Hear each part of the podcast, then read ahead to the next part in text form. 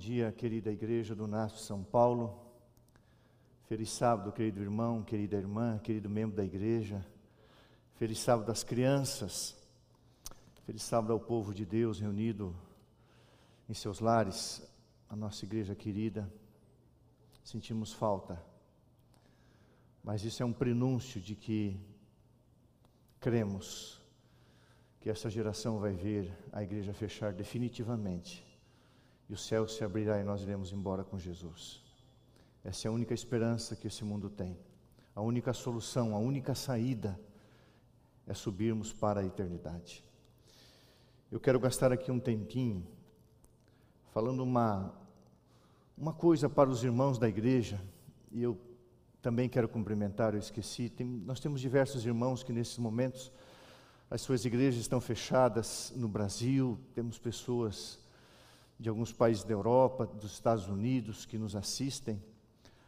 Que Deus abençoe você, querido irmão, seja o país que você estiver, é, o continente que você estiver, nós somos irmãos em Cristo, tem uma fé que nos une, uma esperança que nos une.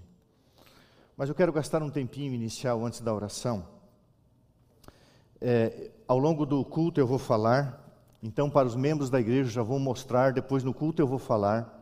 Fecha aqui, Moisés por favor. No culto eu vou falar mais da revista adventista desse mês. Tá? Ela está no drive-thru e todo membro da igreja deveria ler essa revista a partir daquilo que o pastor Ayrton Keller, o presidente da divisão sul-americana, escreveu. É, esse, esse pequeno artigo que ele sempre escreve, sólido ou líquido. É uma revista para lá de especial e você vai entender o porquê. Você deve ler, eu vou mencioná-la no sermão o que vai acontecer na Igreja Adventista do Sétimo Dia em plano, em plano mundial, em termos de mundo, plano da Igreja Mundial. A volta à identidade adventista, o resgate da identidade adventista, a pregação, a pregação evangélica dentro do contexto das três mensagens angélicas, que está a justificação pela fé, a obediência aos mandamentos de Deus e a volta de Jesus. Mas aqui na revista Adventista, é, desse mês, irmãos, tra traz um assunto, é apenas uma capa. Moisés, fecha aqui de novo, querido. Aqui, aqui, Andrei. Eu fico impressionado que muitas pessoas não levam a sério algumas coisas. Tá bom, Andrei, obrigado. É, nós estamos vivendo um período, é, eu não sou médico, então eu vou falar da revelação que nós temos por parte do dom profético. Você tá, está cansado de ouvir o poder preventivo, curativo, que existe nos oito remédios da natureza. Então, é, a minha esposa tratou o período de Covid dela, caso dela, por favor, não estou falando como médico, nem, nem em nome da ciência. Ela se tratou com própolis e alho. E poucos, poucas semanas atrás, se você procurar num, num portal é, sobre o que a ciência descobriu sobre o própolis para ajudar no tratamento preventivo da Covid. É impressionante. A ciência falando das propriedades do própolis. Então a revista Adventista traz aqui o poder das plantas, uma matéria sobre a fitoterapia.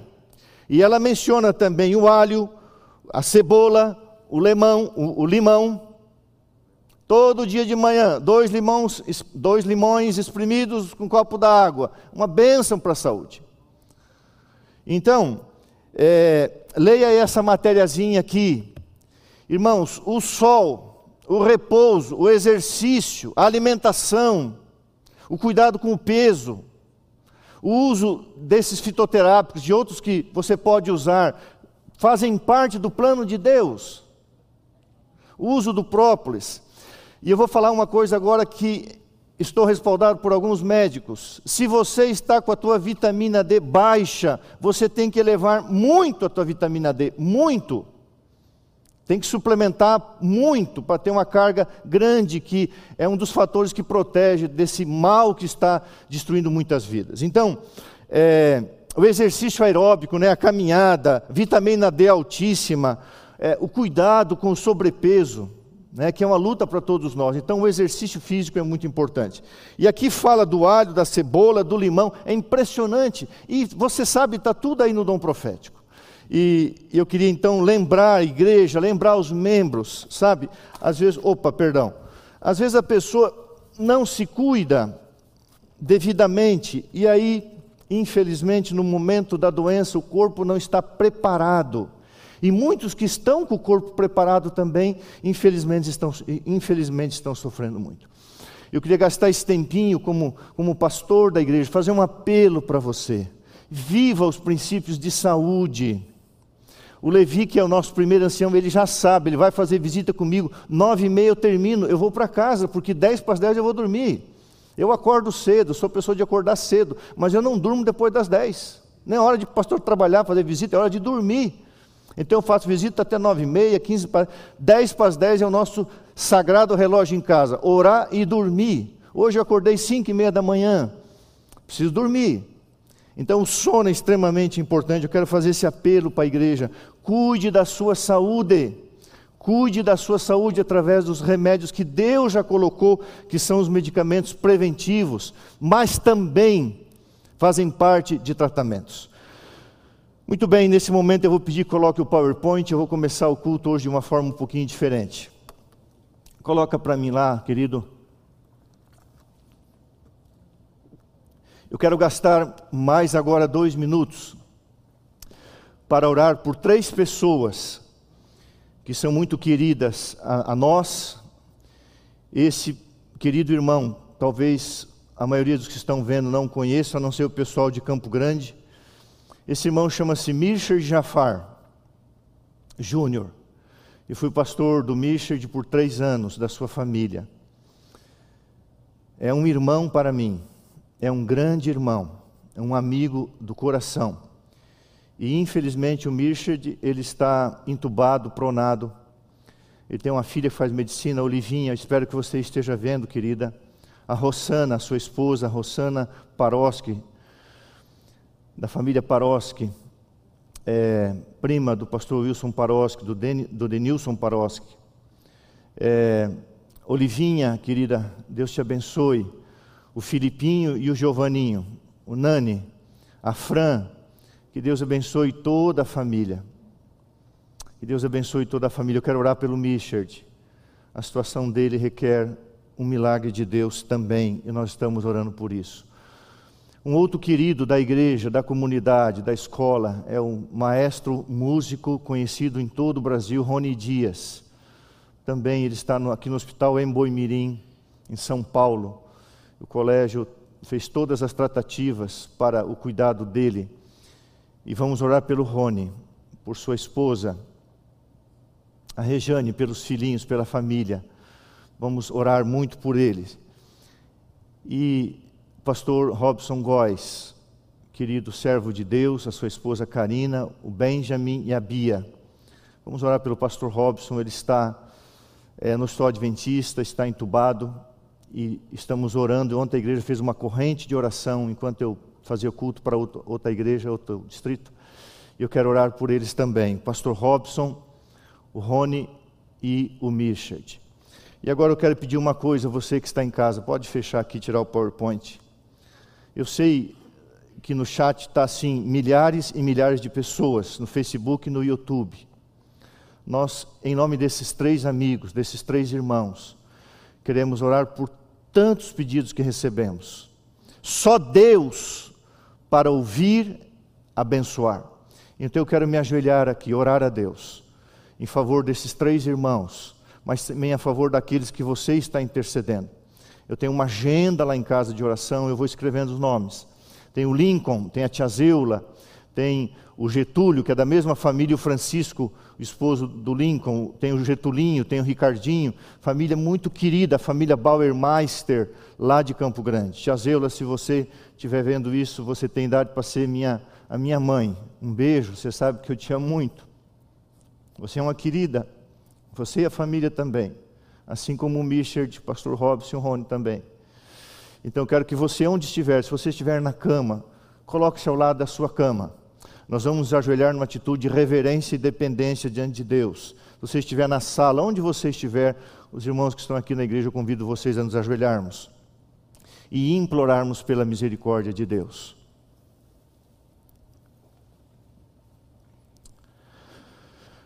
Senhor nosso Deus e nosso Pai, está escrito no livro Desejado de Todas as Nações, que a alma, que a alma em sua impotente indignidade se lance sobre a misericórdia de um compassivo redentor.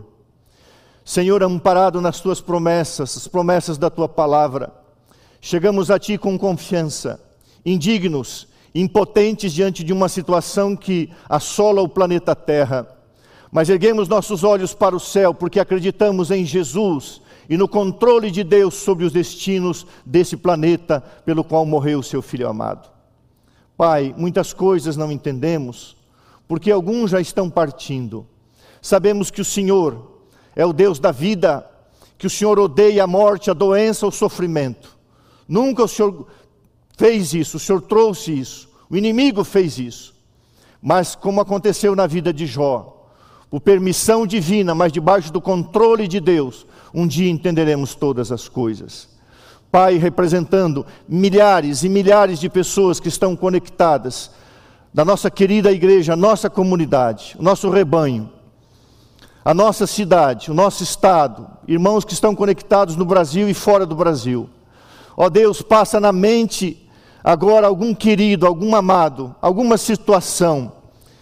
Pai, e nós oramos para que o, Senhor, só o Senhor tem a capacidade de ler aquela lista de pedidos que está no chat, que está no Facebook Ó Deus, em nome de Jesus Cristo, anota cada pedido na palma da tua mão, porque sete bilhões e meio de pessoas cabem num dedo do Senhor, na ponta do seu dedo.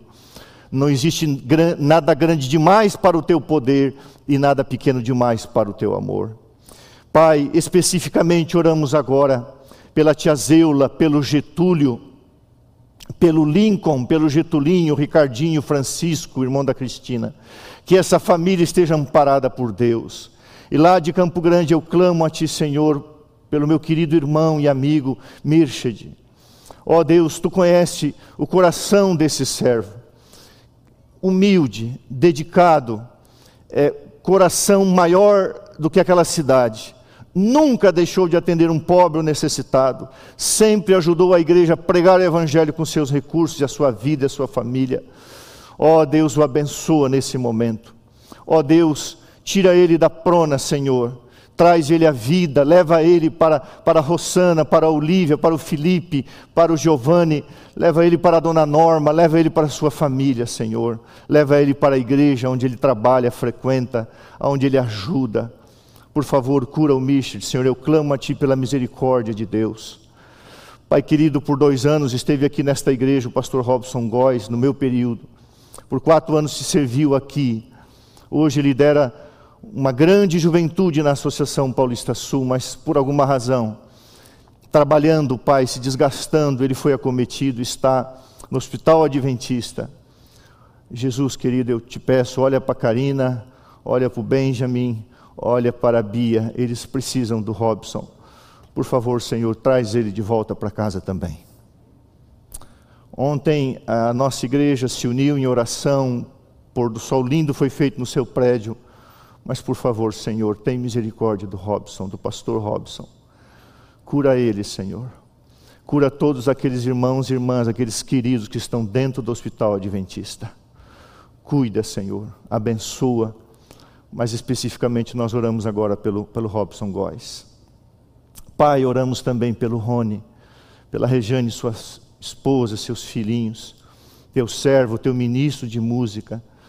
Ó Deus, também tira ele da intubação, tira ele dessa fase, Senhor, e cura o Rony para a glória do teu nome, para, ele, para que ele escreva uma música, para reverberar para o mundo, falando de que Deus exerceu misericórdia. Senhor, o Senhor sempre é misericordioso.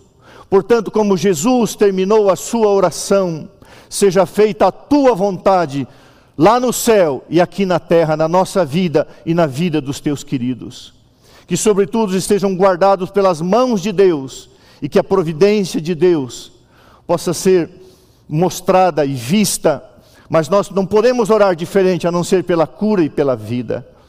Por favor, Senhor, exerce misericórdia sobre eles e sobre o teu povo e no abrir da tua palavra que o Espírito de Deus fale, escondendo o instrumento humano e pecaminoso. Por favor, Deus, brilha, brilha, Pai, em nome de Jesus, prega para nós. Amém. Convido você a abrir a palavra do Senhor em São Lucas capítulo 17.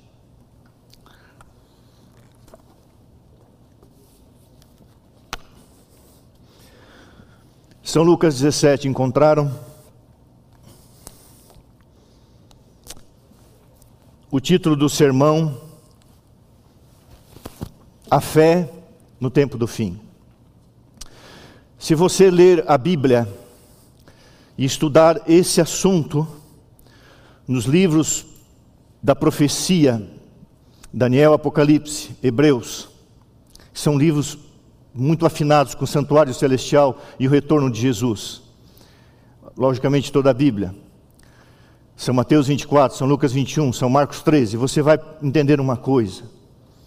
De nós será exigida uma fé, de nós será requerida uma fé diferente. E Deus, na sua graça, Deus, na sua misericórdia, está permitindo prenúncios do tempo de angústia, para que a gente possa entender nesse momento a dependência que precisamos ter de Deus.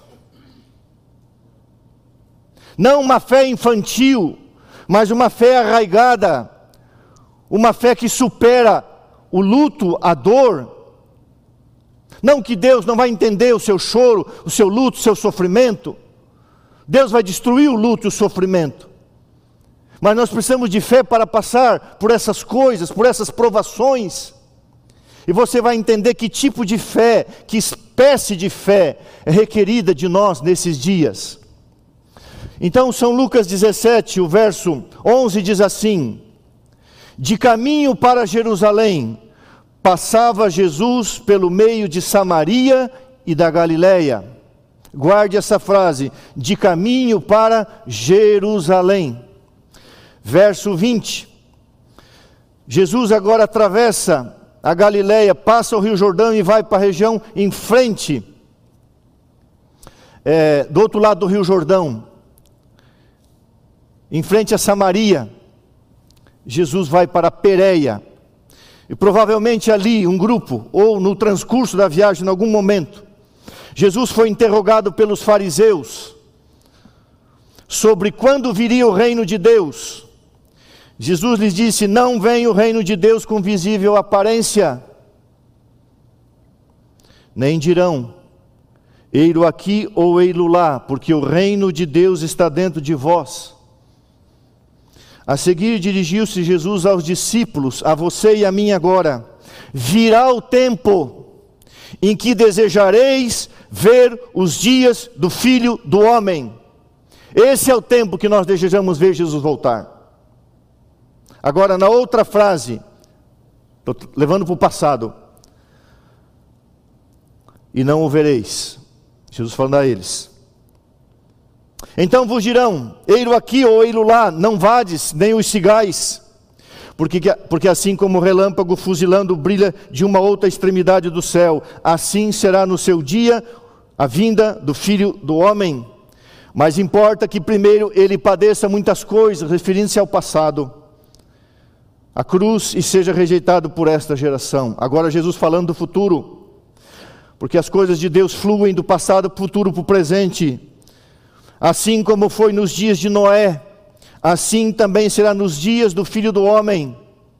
O dia, a hora era cruz, os dias finais. Comiam, intemperança, bebiam, bebedice, glutonaria, e davam-se em casamento é uma expressão que significa imoralidade. Não é pecado errar, é, não é pecado casar, não é errado casar, mas a expressão se refere ao que esse mundo fez da bênção do matrimônio, da bênção da sexualidade, da perversão que nós estamos vivendo. Comiam, bebiam, casavam-se, davam-se em casamento até o dia em que Noé entrou na arca e veio o dilúvio e destruiu a todos. O mesmo aconteceu nos dias de Ló comiam, bebiam, compravam, vendiam, plantavam e edificavam. Mas no dia em que Ló saiu de Sodoma, choveu do céu fogo e enxofre e destruiu a todos. Assim será no dia em que o Filho do Homem há de se manifestar. Naquele dia, quem estiver noirado e tiver os seus bens em casa, não desça para tirá-los. E de igual modo, quem estiver no campo, não volte para trás. Guarde essa expressão, não volte para trás. Verso 32. Só o verso 32 dá um sermão. Lembrai-vos da mulher de Ló. Quem quiser preservar a sua vida, perdê-la-á, e quem perder de fato a salvará. Digo-vos que naquela noite dois estarão numa cama, um será tomado e outro será deixado. Duas mulheres estarão moendo junto, juntas, uma será tomada e a outra será deixada verso 36, que em algumas versões existe, em algumas não, por isso está entre colchetes. Dois estarão no campo, um será tomado e outro deixado. Então lhes, lhe perguntaram: Onde será isso, Senhor? Respondeu Jesus: Isso aqui é um provérbio. Também dá outro sermão: Onde estiver o corpo, aí se ajuntarão os abutres. Verso, capítulo 18, verso 1. Disse-lhe Jesus uma parábola sobre o dever de orar sempre, nunca esmorecer verso 7 e 8 de Lucas 18. Não fará Deus justiça aos seus escolhidos que a Ele clamam dia e noite, embora pareça demorado em defendê-los? Digo-vos que depressa lhes fará justiça. Quando Jesus fará justiça final, a justiça de Deus ela é plena, ela é completa, e a justiça de Deus é perfeita. E Jesus então faz uma pergunta que é o tema do sermão dessa manhã. Contudo, porém, mas, todavia, quando vier o filho do homem, achará porventura a fé, em algumas traduções fala a fé na terra. Quando vier o filho do homem, achará porventura fé na terra. Muito bem, vamos ao contexto. Jesus fez três viagens pela região da Galiléia no seu ministério. Nesse período aqui é considerado a última viagem de Jesus. E Jesus agora passa pela região norte, Galiléia, Samaria, também passa por algumas regiões é, não dentro de Israel. E agora Jesus se dirige para Jerusalém. Ele iria para a festa da Páscoa, onde seria julgado injustamente e morto. Era sua última viagem. E ele sabia o que estava diante dele, e ele estava de caminho para Jerusalém. A sua última viagem missionária estava próximo da hora final de sua existência terrena. Irmãos queridos, não é isso que está acontecendo conosco? Não é isso que está acontecendo? Irmãos, nós estamos a caminho ou de caminho para o lar. Estamos voltando para casa, estamos indo para o Éden. À luz da profecia, nós estamos nos últimos quilômetros, ou nos últimos metros da estrada, não sei, Deus sabe o tempo, mas estamos na parte final. Já se passaram, estamos vivendo o final do sexto selo, já se passaram os cinco selos, já entramos no sexto selo há muito tempo, estamos no final do sexto selo. A abertura do sétimo selo é a volta de Jesus. Já se passaram o período das seis igrejas, estão no período da sétima igreja, o final do período. Ah, irmãos queridos, estamos em caminho para Jerusalém, é a parte final. Para Jesus era a cruz, mas para nós é o céu, é a redenção, é um novo lar, uma nova vida. Agora, que tipo de fé será exigida de nós, irmãos? A Bíblia diz em Apocalipse 14, 12, você conhece: Aqui está a perseverança dos santos, os que guardam os mandamentos de Deus e têm a fé de Jesus, ou em Jesus. As duas coisas são verdade. Fé, a fé de Jesus e a fé em Jesus. Primeiramente, nós temos que ter a fé em Jesus, a tal ponto de ter a fé dele. Que fé? A fé que olha para frente. Jesus olhava para uma cruz. A hora, o dia, para o sacrifício como Cordeiro de Deus, carregando a culpa da humanidade. E ele tinha fé segurança e certeza, porque estava amparado num, numa aliança, num compromisso, num pacto com Deus. Que tipo de fé, irmãos, será exigido de nós no tempo do fim? A mesma fé de Cristo. Logicamente, nós não estamos indo para a cruz, nós não estamos indo para o sacrifício, mas estamos indo para o tempo de angústia. Estamos e, e, vamos viver daqui para frente eventos cada vez mais complexos, dias cada vez mais difíceis. Muitas vezes, muitas vezes eu me pergunto, eu vou olhar aqui nessa câmera. Eu vivi um período, e, e eu vou explicar então porque pode parecer que não estou vivendo, mas eu vivi um período ministerial na minha vida em Curitiba, como pastor da igreja por seis anos, que foi um período assim, muito, muito abençoado. E era um período assim de muita paz, de muita prosperidade, em vários aspectos. É, não estou falando de coisas materiais, mas uma riqueza de detalhes espirituais e de milagres. Muitos milagres. Um dia, ali na igreja, na hora que eu estava pregando um apelo no sermão, uma irmã que era proprietária de um cartório se levantou no meio da igreja começou a aplaudir. Eu me fiquei extremamente constrangido. Pastor jamais deve receber aplauso, encômio, elogio. Essas coisas não, não fazem parte da necessidade do pastor.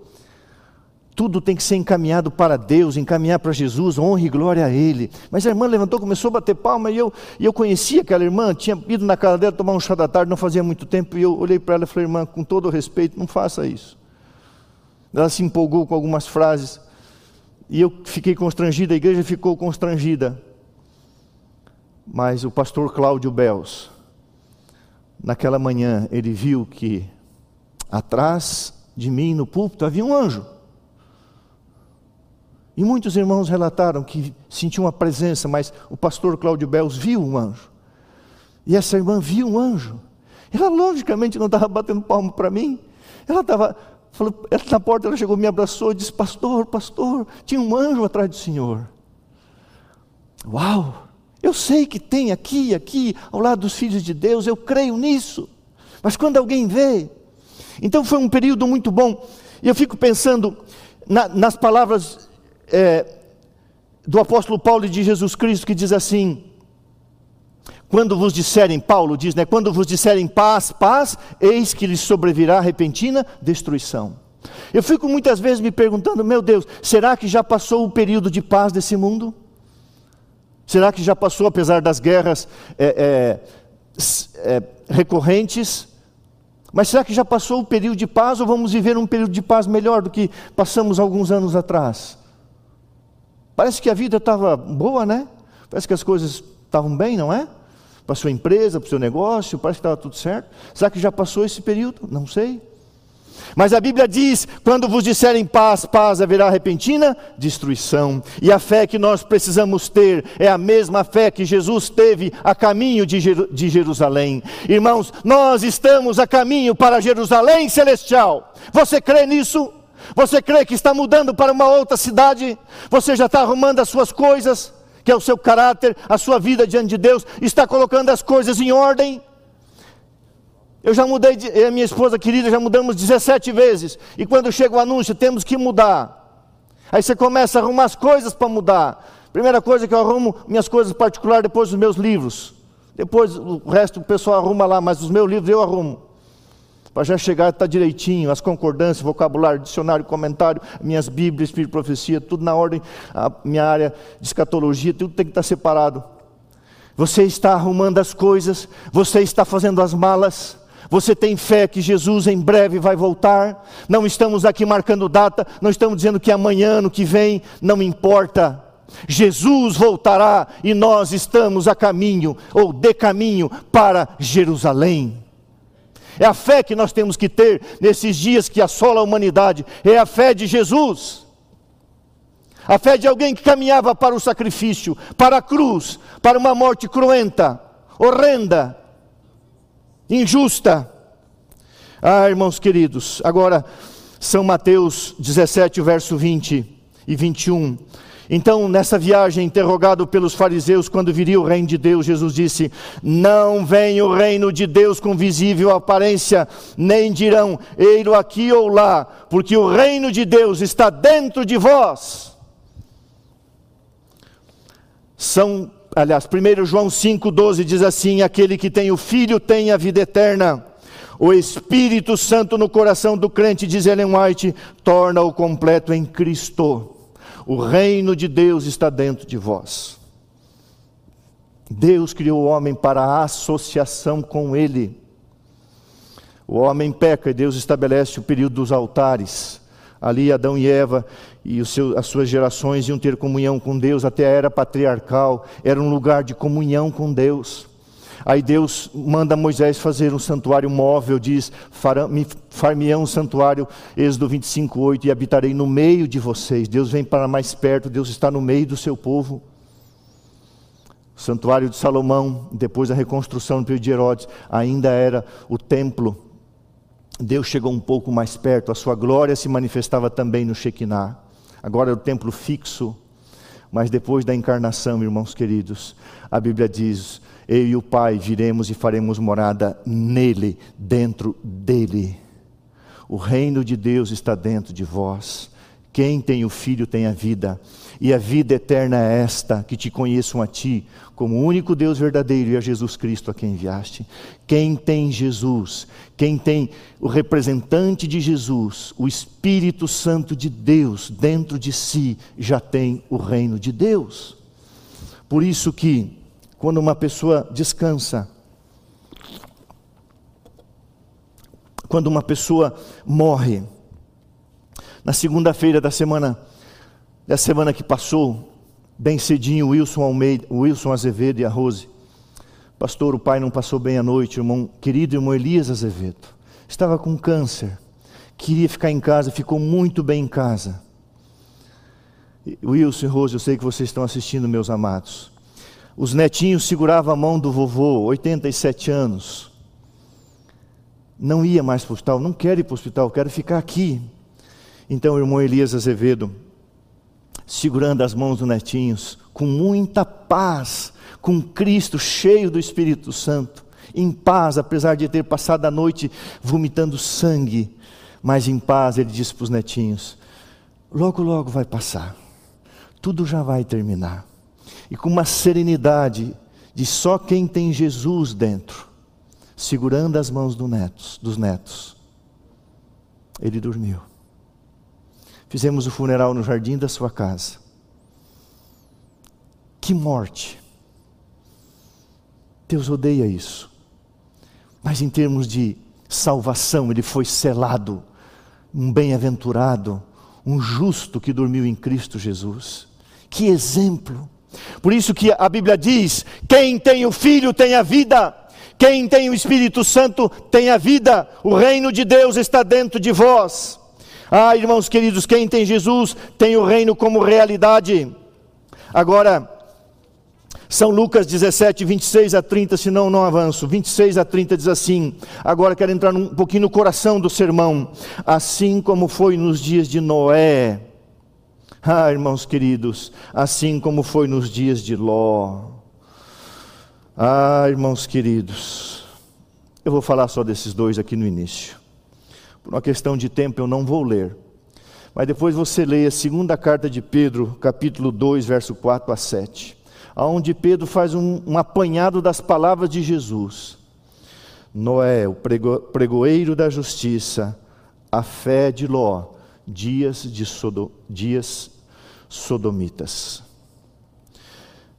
Pessoas que me amam, que gostam muito de mim, porque são da minha família, dizem assim, é, pai ou pastor, assim ele me chama, o meu querido genrinho, ele diz assim, pastor, às vezes você fala muito de sodomia. Eu falei, é verdade, eu falo mesmo, porque é o que nós estamos vivendo. A fé que será exigida de nós será a fé de Noé. Logicamente, muitos dormiram antes do dilúvio em Cristo, em Deus.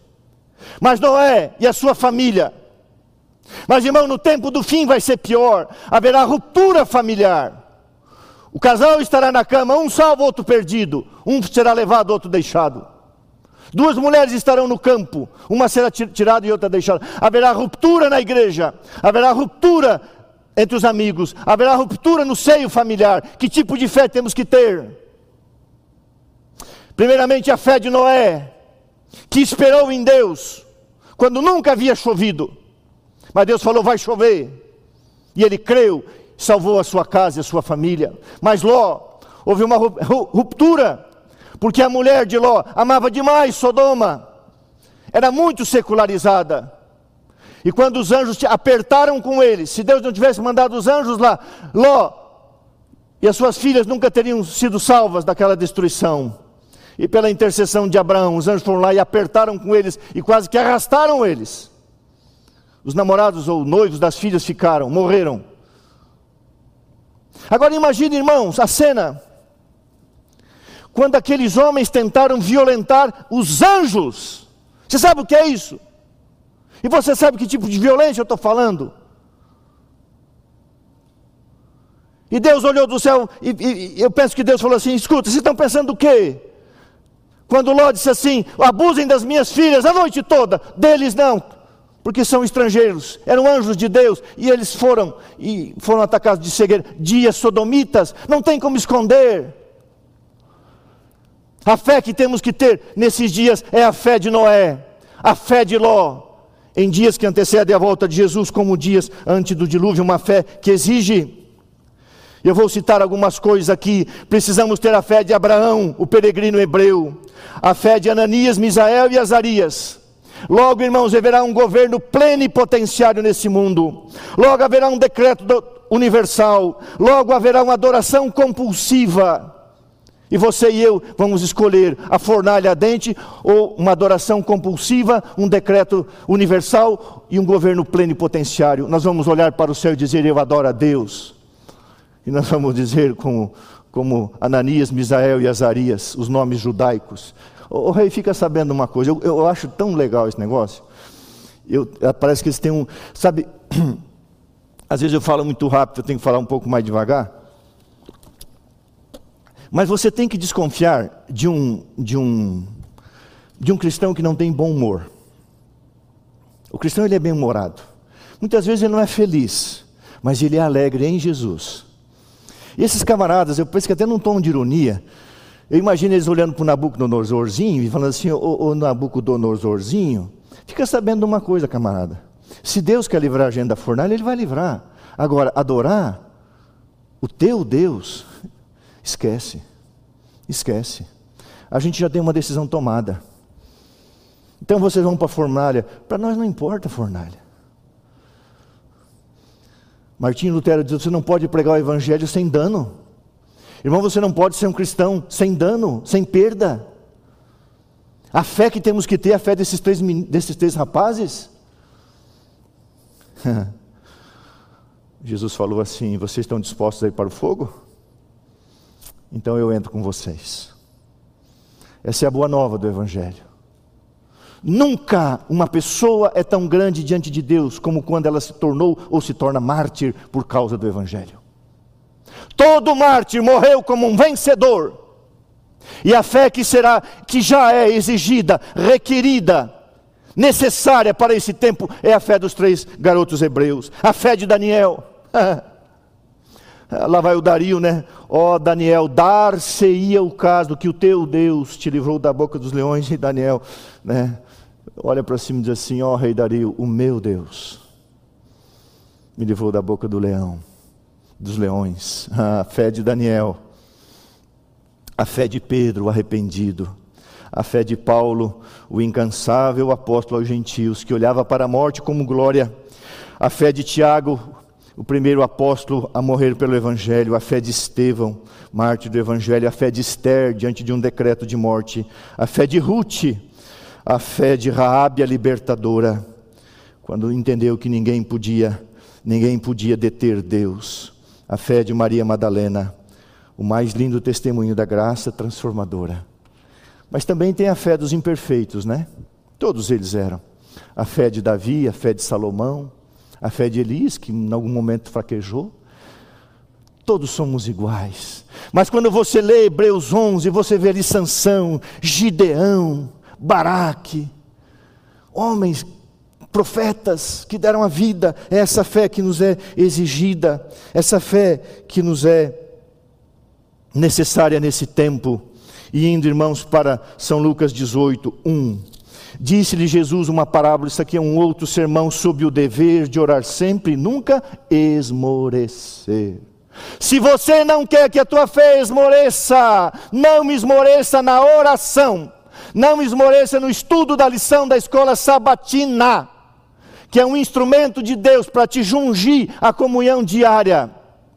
Por detrás de cada apostasia, já escreveu Moody, por detrás de cada apostasia existe o drama de uma Bíblia abandonada. A pessoa não esmorece assim, ela para de estudar a Bíblia, ela para de orar, ela para de pregar, ela, ela para de exercitar os, os seus dons, então ela esmorece. Sem oração vai haver o esmorecimento, o dever, o dever de orar sempre e nunca esmorecer. E no verso, no verso 7 e 8 de São Lucas é, 18 diz assim: Não fará Deus justiça aos seus escolhidos, que a eles clamam dia e noite, embora pareça demorado em defendê-los?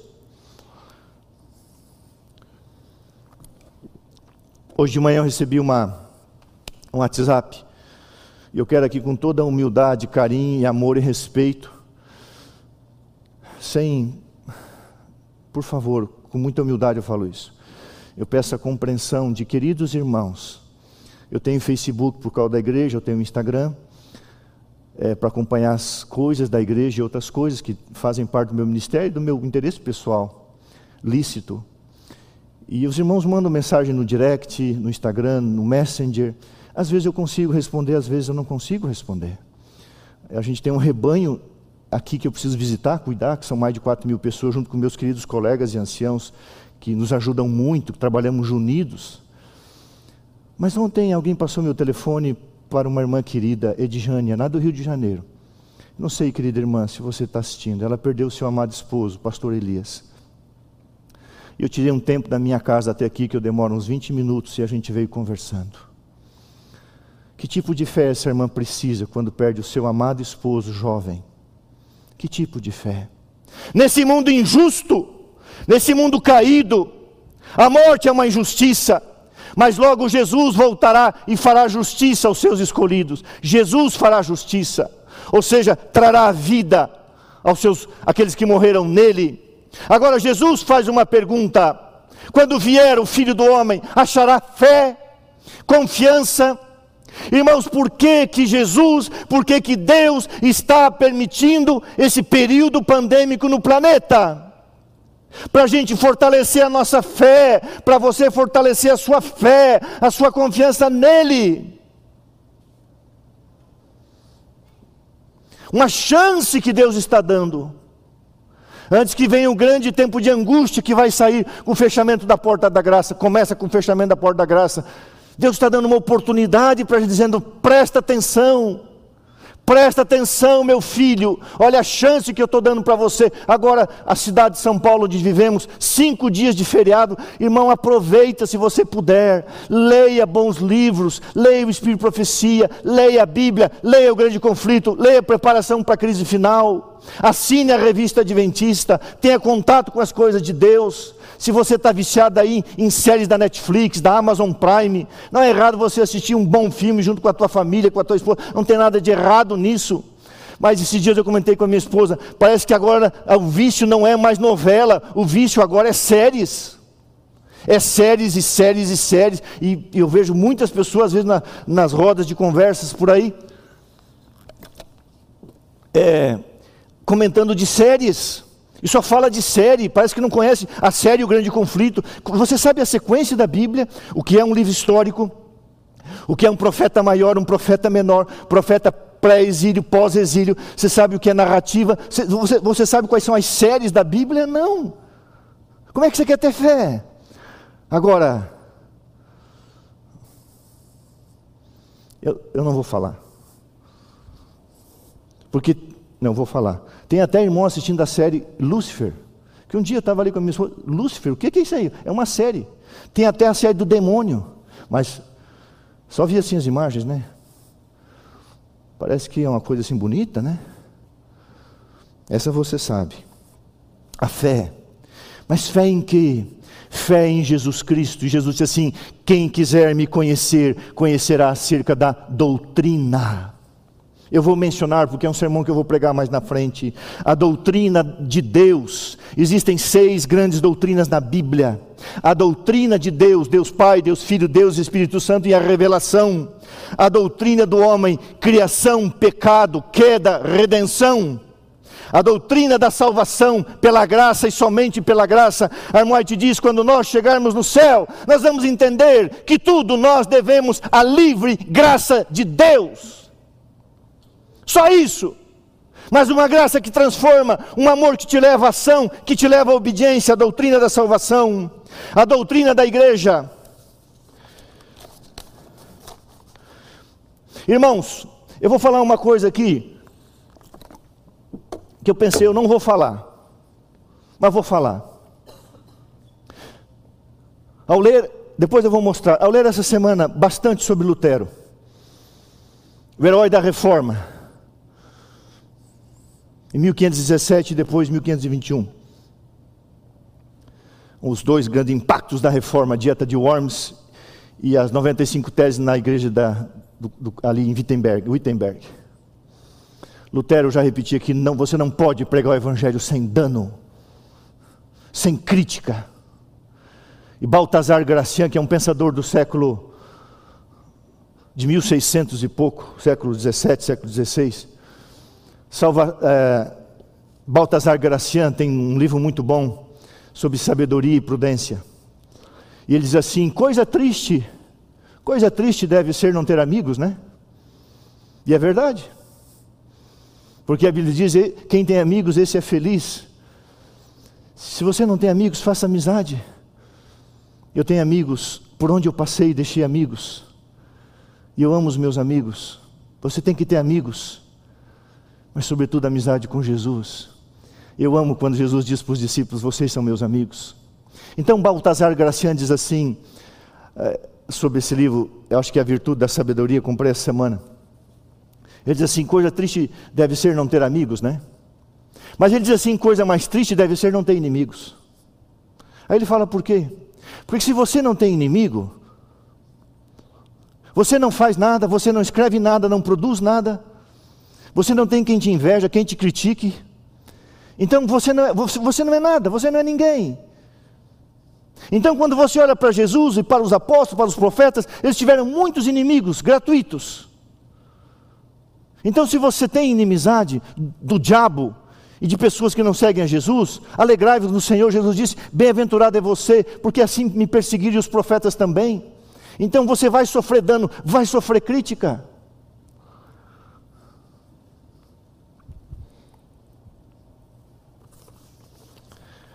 Não estou aqui sendo vitimista. Mas eu quero falar uma coisa olhando no olho, no seu olho. Eu amo a minha igreja. Eu amo a igreja adventista do sétimo dia. Eu creio na igreja adventista do sétimo dia como remanescente visível de Deus na terra para pregar as três mensagens angélicas para ver Jesus voltar. Eu vivo pela igreja. Eu amo a igreja. Eu amo ser pastor. E eu morrerei defendendo a minha igreja, guiada por homens, meus líderes, meus superiores,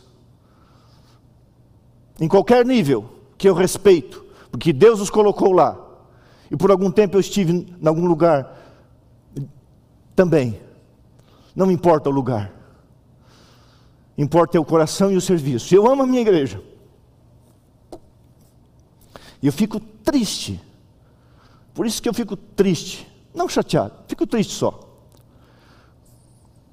A nossa igreja no estado de São Paulo está passando por um dilema intenso num dos nossos colégios. Colégio no interior. Infelizmente, foi o vírus para lá e está sendo muito controlado.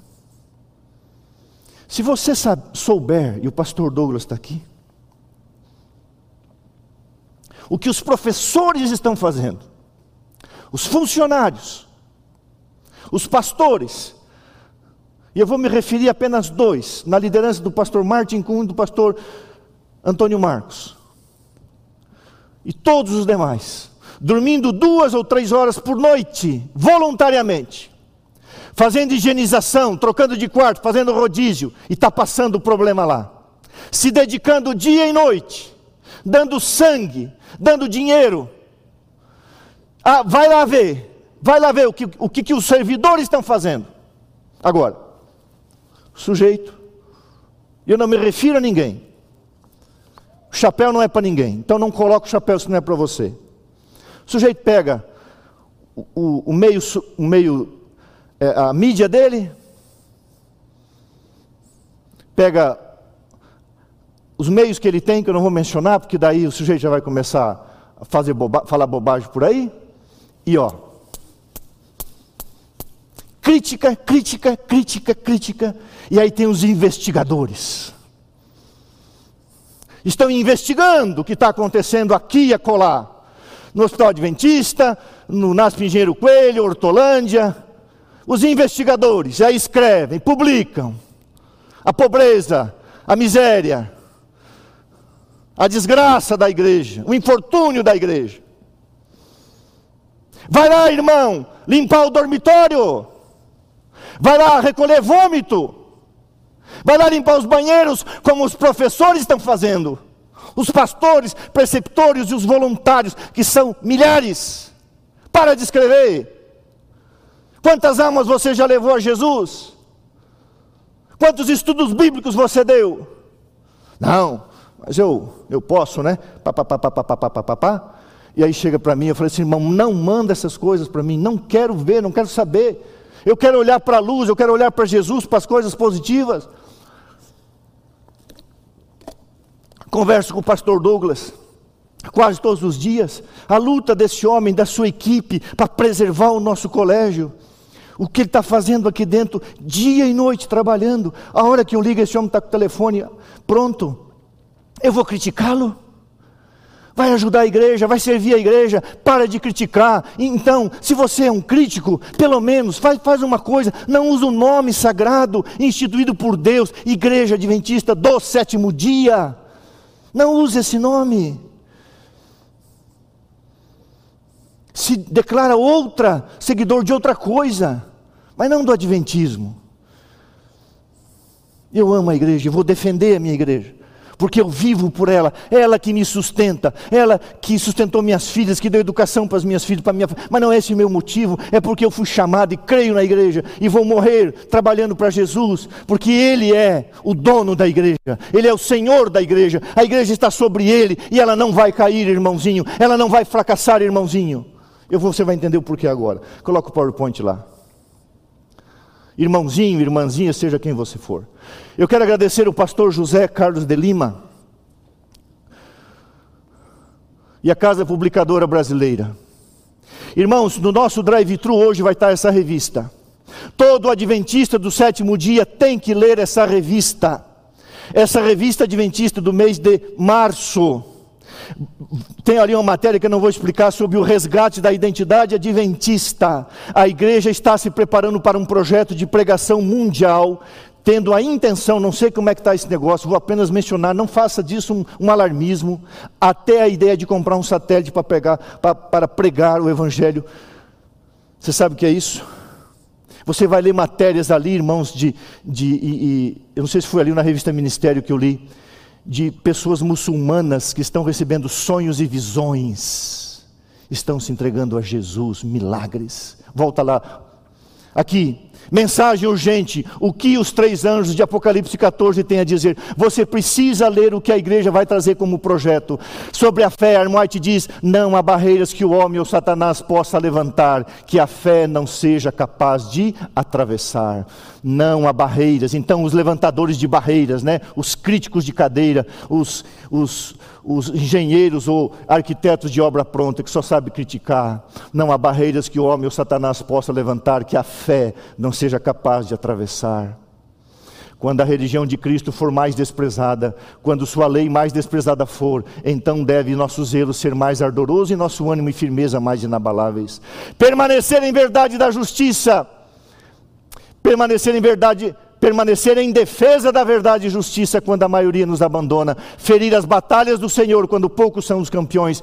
Esse, essa será a nossa prova, nosso teste. Naquele tempo, nesse tempo, devemos tirar calor da frieza dos outros, coragem da sua covardia e lealdade da sua traição. Guarde esse texto, leia esse texto, estude esse capítulo.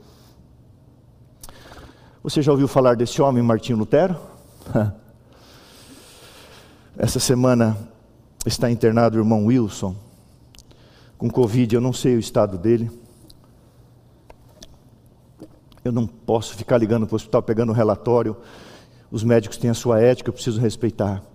Esse irmão, ele imprimiu esse ano 60 mil livros Grande Conflito. E o que eu vou falar está no Grande Conflito, aonde Lutero é colocado na sua devida posição. Você sabe quem foi Lutero, o que ele fez. Mas chegou um momento em que Lutero precisaria ser levado para uma cidade muito antiga, uma das duas cidades mais antigas da Alemanha, chamada Worms. Ali haveria um parlamento, uma assembleia ou uma dieta, onde perante o rei Carlos V, que foi apoiado pelo príncipe da Saxônia, a Saxônia era um, era um, era um estado independente eh, dentro do Império Germânico, que estava debaixo da influência e do poder papal. E Lutero foi para, essa, para esse parlamento. E as pessoas não queriam que ele fosse. E se você tem que ler a, a, a, sobre a verdade triunfante, leia esse capítulo, a verdade triunfante no grande conflito, leia esse capítulo hoje. Lutero foi para lá. E eles disseram: Não vá, Lutero. Ele disse: Ainda que acendessem por todo o caminho de Worms a Wittenberg, uma fogueira, cujas chamas atingisse o céu, em nome do Senhor eu caminharia pelo meio delas, compareceria perante eles, entraria pelas mandíbulas desse hipopótamo, você sabe quem é, e lhe quebraria os dentes, confessando o Senhor Jesus Cristo. Uau! Que fé! Lutero, que fé! Uau!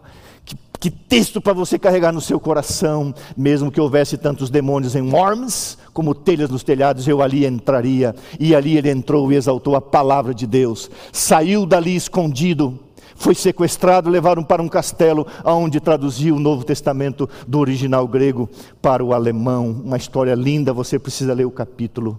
Agora veja o que acontece. Fecha aqui para mim. Eu tenho absoluta certeza que se Lutero estivesse vivo, ele não aceitaria isso aqui. Tenho absoluta certeza, ele não aceitaria. No dia 14 de janeiro, a Federação Luterana Mundial, FLM, e o Pontifício, presta atenção nisso, o Pontifício Conselho para a Promoção da Unidade dos Cristãos, Ecumenismo, reuniram-se em Genebra para sua reunião anual conjunta. Está no site Vatican News, ok? O site oficial do Vaticano. O que, que eles vão fazer? 500 anos da excomunhão de Lutero terão um evento ecumênico em Roma. Por que não Worms? De comum acordo, as igrejas católica e luterana decidiram recordar conjuntamente a realização de um evento em Roma no dia 25 de junho de 2021. Os 500 anos da excomunhão de Lutero, que já tinha, já tinha, já tinha, o Papa já tinha declarado a morte dele, já tinha, já tinha pedido a cabeça dele, já tinha excomungado ele. Também está no site Vatican News, você pode ler. Agora veja bem, esse encontro foi presidido pelo secretário-geral da Fundação Luterana Mundial, Dr. Martin Jung, e pelo presidente do Pontifício Conselho para a Unidade e Unificação dos Cristãos, o Ecumenismo, cardeal Kurt Koch, que concordaram em recordar conjuntamente em 2021 os 500 anos da excomunhão de Lutero ocorrida neste ano 1521, então faz 500 anos esse ano, Agora veja o que está escrito, que coisa linda, irmãos, olha que coisa linda. Segundo compromisso assumido por luteranos e católicos de passar progressivamente do conflito à comunhão. Olha que frase linda, do conflito à comunhão. Abre aspas, o que entrará, como, o que mostrará como o caminho ecumênico das últimas décadas nos permitiu reexaminar um momento doloroso da história em um espírito de abertura ao dom da unidade, unidade pela qual luteranos e católicos continuam a rezar e a trabalhar juntos, diz o site do Dicastério Vaticano. Fecha aqui para mim, Moisés. O que, que é o dicastério? Você sabe o que é o dicastério?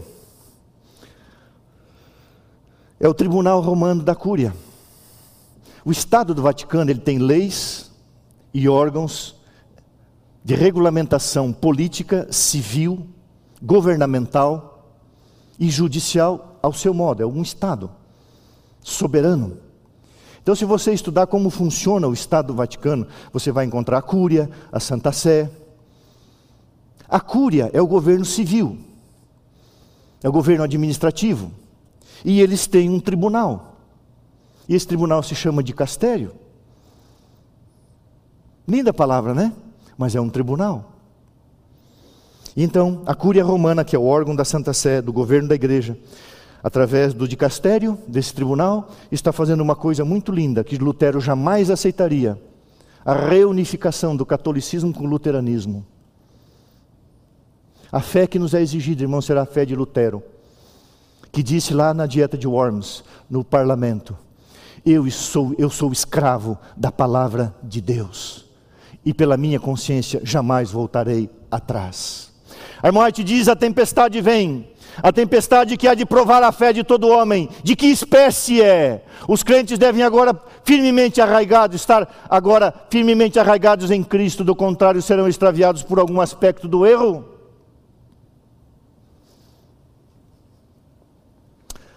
Eu quero agradecer mais uma vez o pastor Lima. Irmãos, olha aqui o que está em minhas mãos. Se você ler esse livro, eu quero que a igreja leia, tá? A igreja tem que ler esse livro. Esse livro foi escrito amanhã. Foi escrito amanhã. O que eu quero dizer? Eu nunca li, com exceção da Grande Esperança de Ellen White, um livro missionário tão relevante quanto esse. Irmãos, esperança além da crise. O que o pastor Mark Finley escreve aqui sobre o que está acontecendo você, adventista do sétimo dia, tem que ler.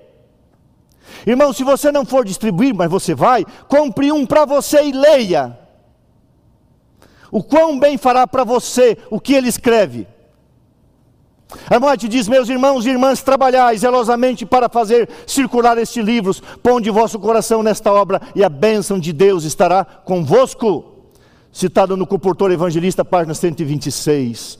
Agora eu vou te mostrar apenas o sumário. Pena que eu, os irmãos, da, o pessoal da mídia fica triste que eu não deixo mexer no meu PowerPoint, eu vou ter que deixar, né? Olha que o pastor Mark Finn escreveu: A obra que você tem em suas mãos é sobre esperança. Esperança para hoje, amanhã e eternamente. Olha os títulos: Pandemia, pestes e profecias, Vitória contra o medo, a preocupação e a ansiedade, A vacina definitiva, um poderoso equipamento de proteção, permaneça saudável em um planeta doente. Depois de tudo isso, mantendo a saúde financeira onde encontrar segurança. Quando eu li esse material essa semana, quando eu vi na associação, eu falei, meu pai, nós vamos distribuir esse livro. Que livro? Agora eu quero. Por que, que o pastor está mostrando isso? Se você não sabe dar o estudo bíblico, se você não sabe pregar, se você não sabe fazer um trabalho missionário corpo a corpo, em nome de Jesus Cristo, eu te peço. Se envolva no, projeto da igreja do NASP São Paulo. Pastor José Carlos de Lima, obrigado. Ontem descarregou aqui na igreja 50 mil livros desse aqui, porque é o momento da gente, come, da gente começar a distribuir esse livro, o momento é agora. O livro foi escrito para amanhã, para hoje, um livro fantástico, fantástico, inspirado por Deus. E ali tem 50 mil livros. Irmãos, o que ele escreve ali, você está vendo ali, quando você lê o primeiro capítulo, você já se emociona, você já é tocado, porque ele está escrevendo algo para esse momento. Está aqui, Andrei. Irmão querido, você que é membro da igreja, em todo o mundo, distribua esse livro como nunca foi distribuído. Esse livro vai salvar milhares e milhares de pessoas que estão carentes nesse momento. E a casa publicadora abriu e mandou para a gente 50 mil. E agora o que, o que, que acontece? Ah, pastor, eu estou num lugar que eu não posso distribuir, então vou fazer uma coisa aqui. Se você não pode, infelizmente, vamos começar da parte positiva. Os nossos dízimos, mês de janeiro e fevereiro, aumentaram muito. Louvado seja Deus. Você já sabe para onde vai esse dízimo? Vai para a nossa divisão sul-americana, vai para os países pobres, vai para pregar o evangelho no Brasil e fora do Brasil em lugares que eu não posso mencionar, aí fora, onde tem vários missionários. Mas as nossas ofertas caíram um pouco. Mande mais ofertas, coloque oferta. E se você não pode distribuir o livro, faça uma oferta. Nós vamos distribuir 50 mil livros. É o preço de uma bala de hortelã, porque eu como bala de hortelã, eu gosto de bala de hortelã, a bala de, hortelã que eu compro é 80 centavos, eu dou um, dou um real, porque é um preço de uma bala, é um preço de um babalu. Você sabe o que é babalu? Agora, o nosso colégio está fechado. Pega um copo d'água para mim aqui, Abilene. Nosso colégio está fechado, não dá para entrar aqui. O pastor Douglas, e graças a Deus está fazendo isso, o colégio está lacrado, fase roxa. Então, aonde você vai pegar esse livro? Duas maneiras. Você vai fazer o teu depósito, vai trazer o comprovante sábado que vem no drive-thru e pode retirar lá. Mas, pastor, eu quero amanhã, domingo, primeiro dia da semana. Primeiro dia de trabalhar. Porque segunda já é o segundo dia. O primeiro dia de você trabalhar. Você vai nesse endereço ali, em frente ao colégio, está o WhatsApp ali, ó, 93932 5925, tira uma foto Fala com a irmã Elisete ou com Naor. Em frente ao colégio tem uma loja de produtos naturais. Nós colocamos 5 mil livros lá para você ler. E eu duvido que depois de você ler, você não vai distribuir aos milhares. E eu creio que em dois, três meses a gente vai distribuir 50 mil. E até dezembro nós queremos evangelizar 100 mil pessoas. Amém? Com o seu trabalho, com a sua participação, com o seu envolvimento, porque a melhor maneira de desenvolver a fé é fazer o que eu estou fazendo, é pregando. Você prega distribuindo livro, dando estudo bíblico. Está aí o nosso belo projeto da União Central Brasileira. Através de nós, através de você, através de mim, através de nós, nós vamos distribuir 100 mil livros. Essa igreja nunca chegou a isso, mas nós vamos fazer isso para a honra e glória de Deus. Ontem, uma irmã mandou para essa igreja uma oferta de mais de 50 mil reais. Uma irmã. Irmã querida, eu não a conheço. Tenha certeza de uma coisa: cada centavo será usado para pregar o Evangelho de Deus. Eu achei que estava a foto aí do Abraão Lincoln, não está aí? Eu não, eu não botei aí? Está aí. Você conhece esse homem? Abraão Lincoln? Eu vou terminar o sermão.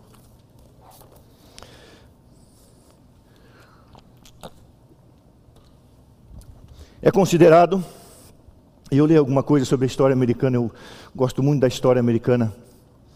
Abraham Lincoln, eu fui no Museu de Cera em Brooksfield, perto de Chicago, tem um museu de cera. Eu fui duas vezes nesse museu de cera. As duas vezes que eu fui lá, eu saí chorando.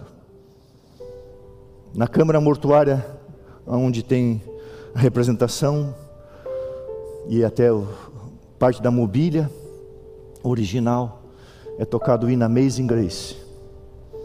Esse homem, infelizmente, teve que liderar a União Americana na Guerra Civil, Abraham Lincoln. E se você ler a fé desse homem, como esse homem dependia de Deus, como esse homem era um cristão, na, no que ele tinha de informação e conhecimento. E na batalha de Gettysburg, batalha sangrenta, imagina, uma guerra civil no Brasil, o norte e o sul, brigando, lutando. Um soldado perdeu seu pai e o seu irmão mais velho. Seu pai tinha uma pequena fazenda e só ficou a mãe, a irmã e ele. E ele viu seu pai e o seu irmão morrerem na batalha de Gettysburg. E ele decidiu então ir ao general e pedir uma coisa. E o general se condoeu pelas perdas dele, disse: Quem vai cuidar da minha mãe, da minha irmã? Está chegando a primavera, precisamos plantar. Só eu. E disse: Me permita ir até Washington conversar com o presidente Lincoln. O general permitiu. Imagina. E esse garoto foi até a Casa Branca. Ele chega no portão, está o guarda. E o guarda diz assim: O que você quer? Se eu quero conversar com o presidente? Falou, rapaz. E ele falou: Eu sou um soldado. Eu falei: que importa? Nós estamos em guerra. Filho, volte para a guerra, que é o seu lugar, volte para a luta.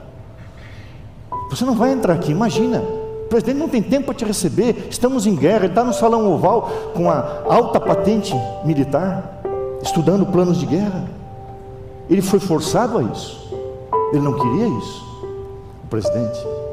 Esse soldado jovem vai até próximo dali e se assenta num banco desolado, triste. Imagina perder o seu pai amado, perder o seu irmão querido e agora ver a sua mãe em necessidade, a sua irmã. De repente chega um garotinho e diz: Soldado, você está triste? Não. Ele olha para aquele menino e ele abre o coração. Ele abre o coração e fala do que estava acontecendo com ele, das perdas, da vontade de falar com o presidente. Esse garoto falou: Eu entendo você. E ele abriu o coração para o menino, um garoto. Aquele menino toma ele, passa pelo guarda, e aquele soldado pensa: Não vai barrar? Não vai cercear? E ele vai entrando pelo salão, pela, pelos portões, da, pelo, pela porta da Casa Branca, ele vai entrando e, e, todo mundo olha e ninguém faz nada, e o soldado fica estarrecido. E aquele garoto se dirige à porta do salão oval e nem sequer bate, ele abre e entra.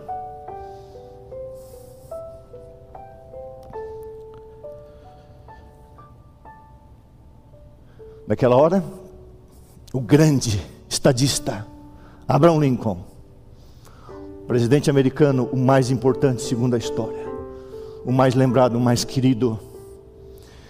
Uma das frases que eu carrego dele diz assim: A única maneira de destruir um inimigo é torná-lo seu amigo. Logicamente, se ele desejar. Está no salão oval, na mesa, sentado, com os secretários, a alta patente militar. E Abraão Lincoln olha para aquele garoto e diz: Ted, você pode me apresentar o seu amigo? E aquele garoto diz: Pai, esse homem precisa de você. Esse soldado precisa de você. E Abraham Lincoln, cujo filho levou um necessitado para tudo, ouve a história e assina a dispensa para aquele jovem voltar para casa, cuidar da mãe e da irmã e plantar na fazenda. Ted Lincoln, eu acho que tem a foto dele aí, devia ter uma das fotos dele. Mais para frente, mais para trás, está aí não? Eu li essa história. Não está, né? Eu acho que, bom. Ted Lincoln não precisava pedir licença para ninguém. Ele ia no encontro do seu pai, não havia barreiras entre ele e seu pai. Aí está, vestidinho de soldado. Esse garoto, Ted Lincoln, leva o soldado ferido e machucado, no período do luto, na presença do pai. Agora fecha aqui. Aqui, Andrei. Querido irmão, deixa eu falar para você. Jesus pega você pela mão e leva na presença de Deus o Pai, e não há barreiras, porque Ele é o Filho. Armoite diz: quando oramos, Jesus toma a nossa causa e fala sua, como Ted Lincoln fez, e intercede ao Pai como se o fizera por si próprio. Abraão Lincoln recebeu aquele soldado por causa do filho. Me apresente o seu amigo. Ted Lincoln simboliza Jesus. Sabe onde é que está essa história? Aqui, ó. Nesse livro inspirado por Deus. Está aqui, ó. Onde que eu olho? Aqui, Andrei? Aqui, ó. Nesse esse livro está aqui, ó. Essa, essa história está aqui, ó. Só essa história já valeu a pena. Quando o pastor Mark Philly faz uma aplicação que eu fiz aqui, na tua angústia, nas tuas perdas, nas tuas batalhas, na tua luta, Jesus pega você pela, tua, pela mão direita, pela sua mão direita, pega você pela mão e leva na presença do Pai. E não há nenhum impedimento, porque Ele é o caminho para ir ao Pai. Está aqui, ó. Quer ler? Pega o seu. Você não tem um real? na quarta-feira passada.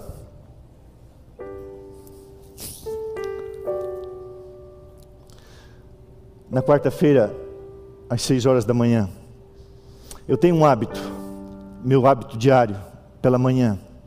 Eu acordo, oro, uso o banheiro, me lavo, normalmente tomo um banho frio, eu gosto demais de tomar banho gelado de manhã, já dá aquela acordada, já fica esperto. Aí vou estudar. Não ligo o celular. Fico meu tempo de comunhão com Deus. Os irmãos me procuram até as 10 da manhã, não vão me achar, eu estou em comunhão com Deus. Raramente eu ligo o celular. Se eu ligo antes é porque eu acordei antes, mas eu fico com Deus. Depois eu vou ligar essa, esse negócio aí. Mas aquele dia eu senti uma vontade de ligar. Eu olhava para o celular, estava ali perto. Eu liguei o celular, uma ligação. Pastor, Marcão, dizia o seu filho, Tiago.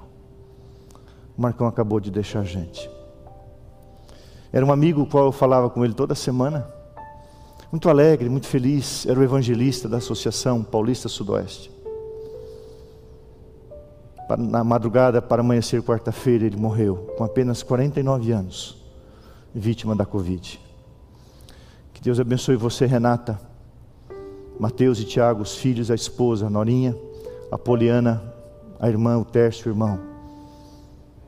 Quem conheceu o Marcão dispensa comentários. Eu quero terminar esse sermão colocando um breve apelo dele. Ele era evangelista. Onde ele vai usar uma frase que você deveria pensar. Eu quero terminar esse sermão. Coloca o apelo dele.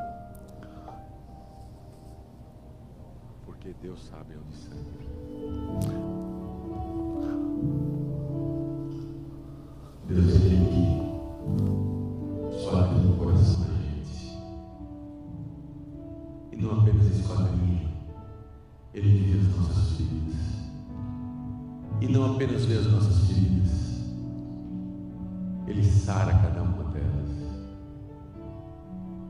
Porque Deus derrama do céu o seu azeite sobre cada ferida e restitui em nós a alegria da sua salvação. Porque Ele é Deus que perdoa os piores pecados, mas não perdoa as melhores desculpas. E eu quero falar para você também, quem sabe ficar dando desculpa a Deus, pare com isso. Pare de ficar olhando para o lado, olhando para os outros, olhando para isso, situação, circunstância. Para com desculpa. Deus é perdoador de pecado e não de desculpa. Pecados piores. Desculpa, nem as melhores. Se Jesus voltasse hoje para você e para mim, você teria pecados entregues ou desculpas dadas? Porque pecados, os piores.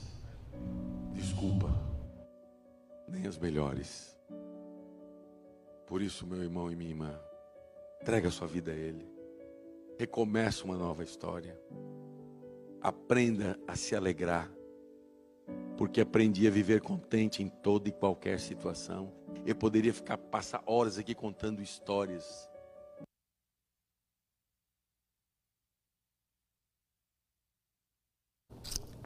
Na quinta-feira, antes do, Mar, pastor Marcos Tosta, o Marcão, a gente chamava de Marcão, antes de ele internar, eu liguei para ele e ele estava ofegante. Eu falei, amigo, corre para o hospital. E a associação providenciou tudo e ele foi levado para o hospital adventista, não porque eu sugeria, porque ele tinha que ir mesmo. Ele foi muito bem cuidado. E nós oramos muito. Mas aprove a Deus permitir que o pastor Marcos Tosta, com apenas 49 anos, descansasse. Inacreditável. Fazia muito tempo que eu não chorava por alguém porque a gente era bastante amigo, como ele era amigo de todos. A gente tinha uma ligação.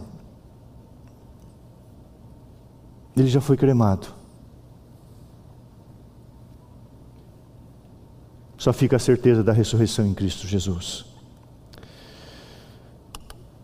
Você vai ouvir um hino que era um clássico da irmã Zilda Azevedo, do Elias Azevedo. Irmão, pensa sério. Você quer mesmo ver Jesus voltar? Ou você quer que o dólar baixe para você ir para o exterior? Ou você quer comprar o seu apartamento ou quitá-lo? Ou você quer comprar um carro novo que saiu aí? O que, que você realmente quer? Que as coisas voltem à normalidade pecaminosa que estávamos? Porque é isso que o mundo vai continuar. Você realmente quer ver Jesus voltar? Sabe, verdadeiramente quer ver Jesus voltar quem prega o Evangelho e apressa a volta de Jesus. Por isso que eu resolvi nessa manhã fazer um apelo à minha igreja do NASP São Paulo. Lá na associação, no nosso querido Céus, tem esse livro. Nós vamos colocar 50 mil aqui, mais 50 mil. Nós vamos distribuir 100 mil livros, porque 100 mil pessoas precisam ler a mensagem dos três anjos que está aqui de uma forma amorosa, carinhosa, pregando de uma forma muito poderosa, e essa história que eu contei de Abraão Lincoln, seu filho, está nesse livro maravilhoso. Ele é recheado de histórias lindas, tocantes. Você quer mesmo ver Jesus voltar? Eu acho que ele não está aqui. Eu vou citar ele, mas poderia citar outros aqui. Faça como a irmã Elisete, faça como Levi, o primeiro ancião, como o pastor Douglas, faça como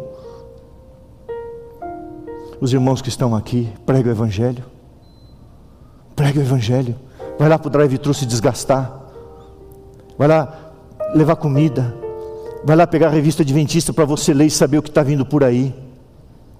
Vai lá trazer alimento para o pobre, devolver o seu dízimo, as suas ofertas. Mas, sobretudo, pegue esse livro. E como nunca, 5 mil, 10 mil, 15 mil. Um dia eu achei que estava muito empolgado.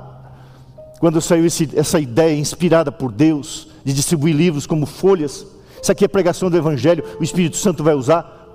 E eu, na, na, primeira, na primeira vez que o livro foi impresso, que antes era um folheto, eu todo empolgado, falava 5 mil, 10 mil, e tinha um irmão na plataforma, chegou no meu ouvido e falou assim: Pastor, eu quero 100 mil.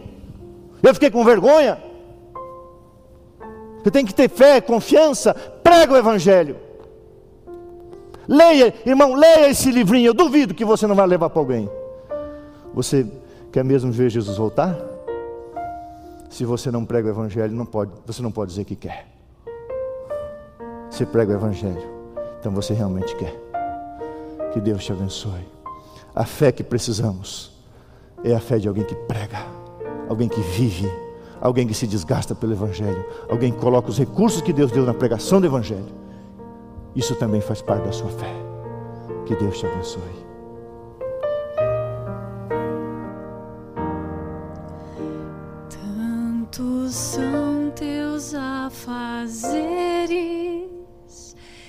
te esqueces de Jesus, desprezas o estudo e oração,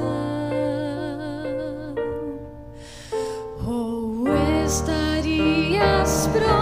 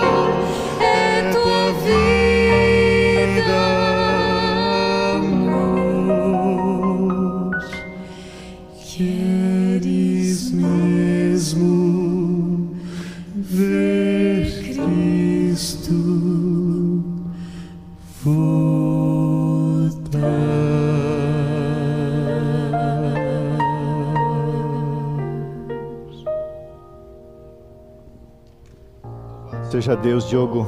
Louvado seja Deus, Mariana. Vem cá, irmã Elisete. Vem cá, irmã Naor. Quando eu vi esse livro na associação, na nossa amada Paulista Sul, eu liguei para o pastor Luiz, o presidente, falei: Pastor, eu estou vendo esse livro aí, pastor, o que, que eu faço? Ele falou: Pode distribuir. No dia 30 de outubro vai ter o grande impacto e esperança. Mas como igreja nós entendemos que também podemos fazer isso agora. E a gente está empolgado, porque São Paulo está de pernas para ar, as pessoas estarão em casa essa semana, elas terão tempo de ler. É um, a gente crê, crê que podemos fazer isso agora, mas não podemos distribuir dentro do colégio, o colégio está fechado. E então, mostra esse casal querido para mim, meus amigos, irmãos, o Naor e a Arisete, um casal de Deus, um casal missionário.